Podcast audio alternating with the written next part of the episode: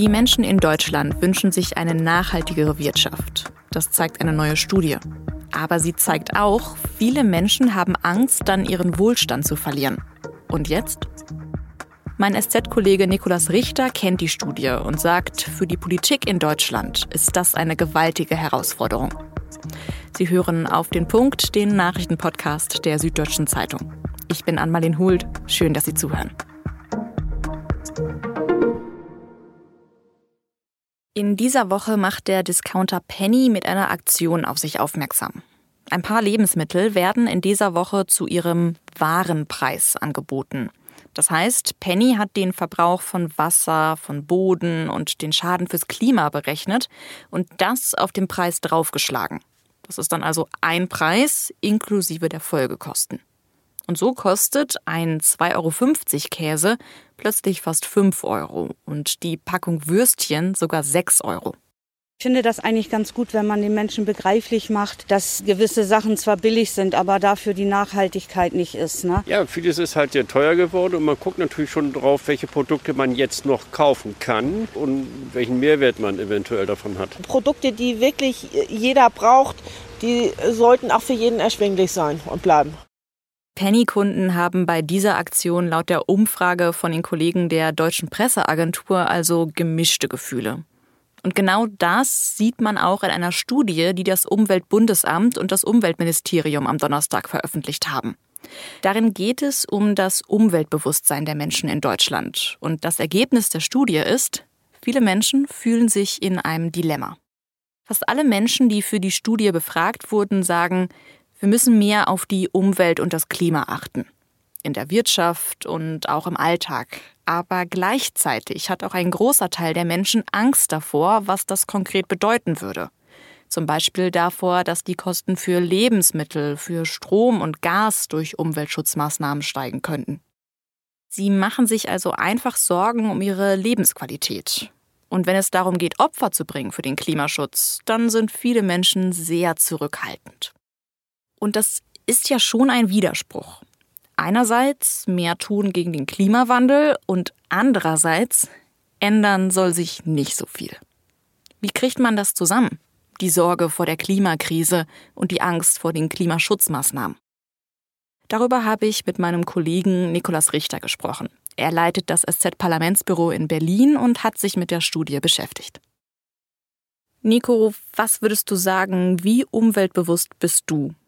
Ich glaube, mir geht es wie den meisten anderen Deutschen im Land. Ich äh, mache mir große Sorgen um die Zukunft des Planeten, um das, was wir Menschen ihm antun.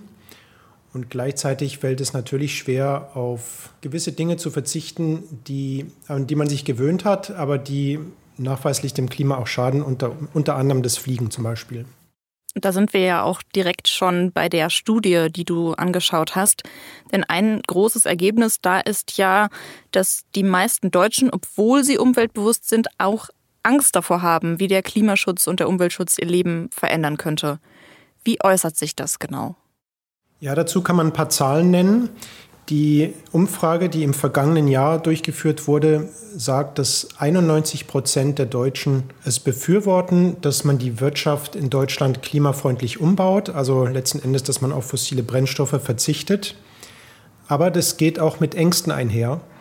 Und drei Viertel der Deutschen sagen gleichzeitig, sie befürchten, dass es soziale Verwerfungen gibt durch diese Transformation zu einem klimafreundlichen Land. Und 40 Prozent haben sogar Angst vor einem sozialen Abstieg in diesem Zusammenhang. Heißt das so ein bisschen Klimaschutz ja, aber bitte nicht für mich selbst? So könnte man das zusammenfassen. Es ist schon lange ein Bild, das diese Umfrage äh, zeigt.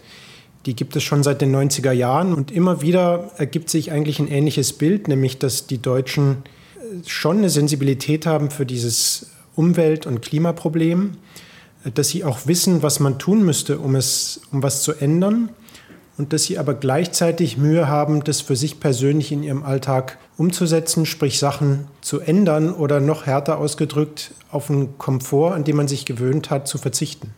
Und woran liegt das, dass dieses individuelle Verantwortungsbewusstsein einfach nicht so ganz da ist?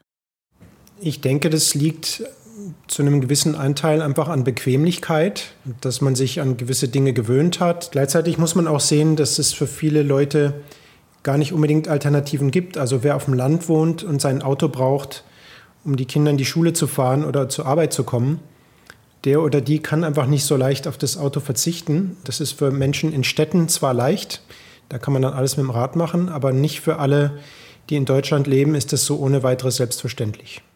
Es geht also nicht nur darum, sich so ein bisschen Komfort im Leben zu behalten, sondern auch ganz konkret darum, irgendwie den eigenen Lebensstandard und die eigene Lebensweise irgendwie zu halten. Richtig? Genau, es gibt ein interessantes Beispiel in der Studie, die hat die Leute gefragt, wie oft sie ihre Wohnung so stark heizen, dass man auch ohne Pullover sich warm fühlt oder dass einem ohne Pullover warm ist. Und da sagen mehr als die Hälfte der Deutschen, dass sie das mindestens gelegentlich tun. Das heißt, 53 Prozent heizen in einer verschwenderischen Weise. Und das ist ja was, was man jetzt ohne größere Einschränkungen im Komfort beheben könnte, indem man sich einfach wärmer anzieht. Aber selbst dazu sind viele schon nicht bereit. Erstmal wirken diese Studienergebnisse so ein bisschen widersprüchlich auf mich. Was kann man denn jetzt davon ableiten? Also zum Beispiel als Handlungsempfehlung an die Politik? Die Umfrage wurde ja, wie gesagt, vergangenes Jahr gemacht. Das war lange vor der Heizungsdebatte, die wir in diesem Frühjahr und Frühsommer erlebt haben. Und die Studie ist interessant, weil sie nimmt eigentlich genau vorweg, was da passiert ist. Äh, grundsätzlich ist man sich sehr einig, dass man die Wirtschaft umbauen muss, dass man wegkommen muss von fossilen Energien. Aber als dann konkret wurde, was das bedeutet, nämlich dass man künftig eine Heizung kaufen muss, die anders funktioniert oder die vielleicht auch teurer ist, da gab es dann sofort sehr große Unruhe in der Gesellschaft, sehr großen Widerstand. Und das zeigt, dass die Politik nicht davon ausgehen kann, dass selbstverständlich immer alle dafür sind, wenn es darum geht, das Klima zu schonen. Der Konsens, das Klima zu schonen, ist nicht von Dauer. Und wenn es Zumutungen gibt, dann ist er ganz schnell auch wieder vorbei. In der Umfrage wurden die Leute auch dazu befragt, was der Staat und die Unternehmen eigentlich tun sollen.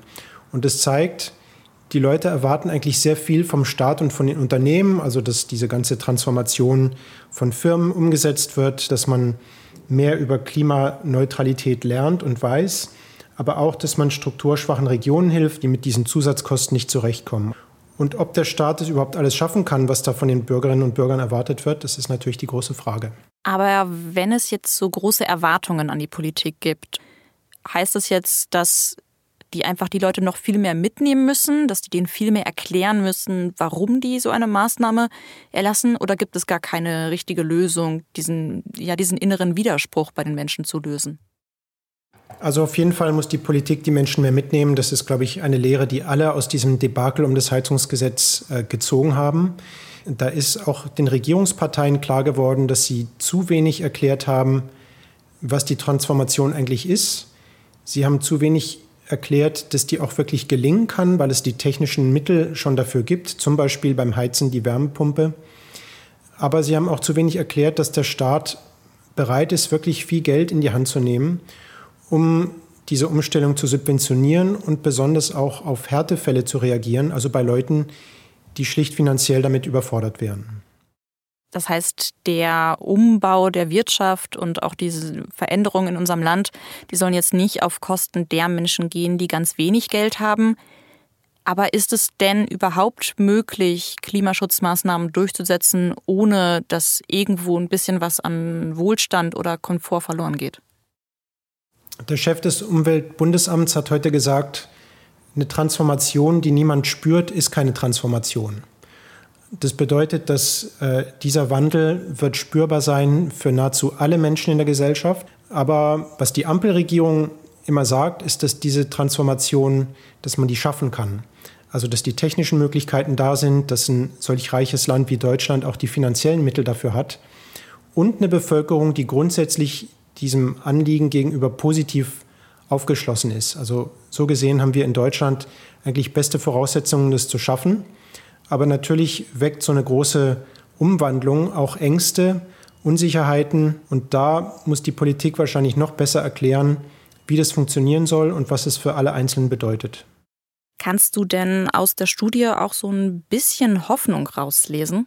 Auf jeden Fall, was aus der Studie rauskommt, ist, dass die Menschen verstanden haben, dass sich auf unserem Planeten gerade was erheblich ändert und dass die Menschen mit ihrem Verhalten dafür verantwortlich sind und deswegen auch, dass man was ändern muss. Dass diese Botschaft überhaupt mal so bei so vielen Menschen angekommen ist, ist ja schon ein Fortschritt. Jetzt ist nur die Frage, wer muss die Zumutungen schultern? Und das wird in der Gesellschaft bestimmt noch für größere Debatten sorgen, wer wie viel dazu beitragen muss, was der Staat macht, was einzelne Bürger machen. Das ist die größte Herausforderung der nächsten Jahrzehnte. Danke dir, Nico. Gut eine Woche lang hat der Autofrachter Fremantle Highway gebrannt. Und viele Menschen hatten deswegen Sorge vor einer Umweltkatastrophe in der Nordsee, falls Schweröl oder andere Schadstoffe aus dem Schiff austreten. Das Schiff hatte lange vor den niederländischen Nordseeinseln gelegen. Am Donnerstag wurde der stark beschädigte Frachter zur niederländischen Festlandküste gezogen, in ein Hafenbecken der Stadt Eemshaven. Hier soll das Frachtschiff jetzt entladen werden und von Schadstoffen befreit werden. Die Fußball-WM der Frauen ist aktuell das Sportthema. Und viele Menschen haben vorhergesagt, dass es die deutschen Fußballerinnen bei der WM in Australien und Neuseeland ganz weit schaffen könnten im Turnier. Aber seit Donnerstagmittag ist klar, die deutsche Nationalmannschaft ist in der Gruppenphase ausgeschieden. Sie hat es also nicht geschafft, das Achtelfinale zu erreichen. Deutschland hat gegen Südkorea nämlich nur unentschieden gespielt. 1 zu 1. Das war nicht gut genug, um in die nächste Runde zu kommen. Flexibel arbeiten, auch mal Homeoffice machen können und nicht so viel Druck von außen. So stellen sich viele junge Menschen ihren idealen Arbeitsplatz vor. Und damit haben sie ganz andere Ansprüche als Ältere, die schon länger im Job sind. Und viele Unternehmen stehen jetzt vor der Frage, müssen wir uns verändern? Oder hat die neue Generation einfach überzogene Vorstellungen vom Arbeitsmarkt? Meine Kollegin Paulina Würminghausen hat sich angeschaut, wie gut die Wünsche der Gen Z mit der Wirtschaftswelt vereinbar sind. Ihren Text verlinke ich Ihnen in den Show Notes. Redaktionsschluss für Auf den Punkt war 16 Uhr. Produziert hat die Sendung Annika Winger. Vielen Dank fürs Zuhören und bis bald.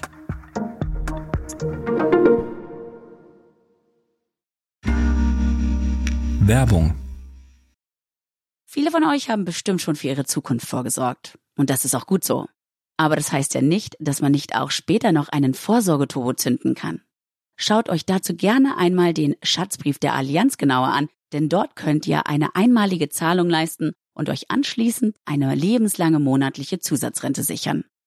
Alle Infos findet ihr auf allianz.de slash dein Leben.